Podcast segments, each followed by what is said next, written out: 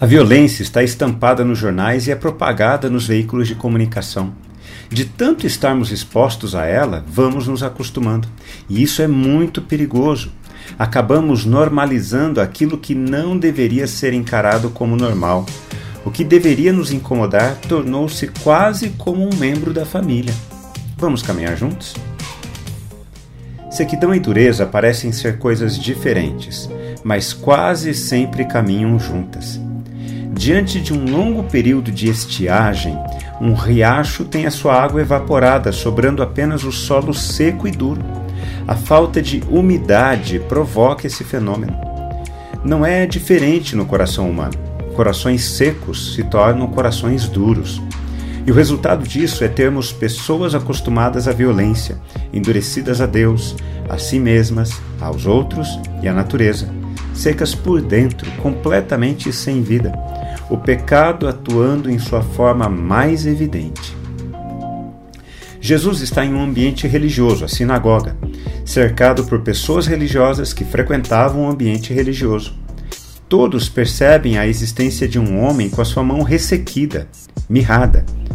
Nenhum dos frequentadores da sinagoga podia fazer nada por aquele homem, uma evidência contundente da incapacidade da religião. O texto nos aponta que Jesus, olhando em volta, ficou indignado e entristecido com a dureza de coração daquelas pessoas religiosas. De um lado, um homem com a mão ressequida, de outro lado, pessoas com o coração endurecido. Jesus cura o homem com o problema na mão em pleno sábado. Isso foi uma afronta para os fariseus. Para eles, o dia era mais sagrado do que a necessidade humana. A tendência de pessoas religiosas é agir como os fariseus. Eles se sentiram ofendidos por Jesus curar um homem no sábado, mas não ficavam ofendidos com a necessidade daquele homem. Até hoje é assim, infelizmente.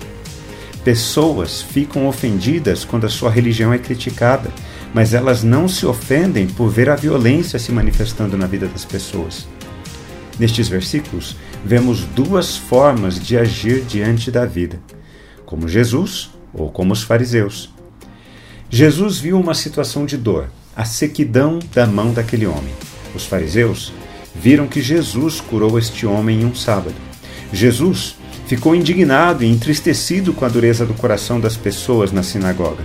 Em vez de matar elas, Jesus fez o bem ao homem. Os fariseus ficaram ofendidos pelo fato de Jesus curar em um sábado. Saíram da sinagoga conspirando para matar Jesus. Diante da vida e da violência, ou fazemos o bem ou fazemos o mal. Agimos como Jesus ou fazemos como os fariseus. Quando refletimos na palavra de Deus, precisamos responder a ela. Quero orar por mim e por você. Justo Pai, muitas vezes é difícil para a gente viver neste mundo. Ele é cercado de violência e intimidações. Temos medo do que possa acontecer conosco e com quem a gente ama. Estamos entendendo que para vencer o mal, precisamos fazer o bem e isso só será possível a partir da atuação do Teu Santo Espírito em nós.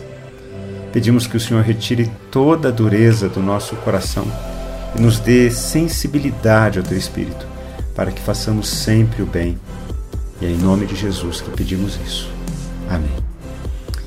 Um forte abraço a você, meu irmão, minha irmã. Espero que você tenha um dia muito abençoado. Nos falaremos no nosso próximo encontro. Até lá!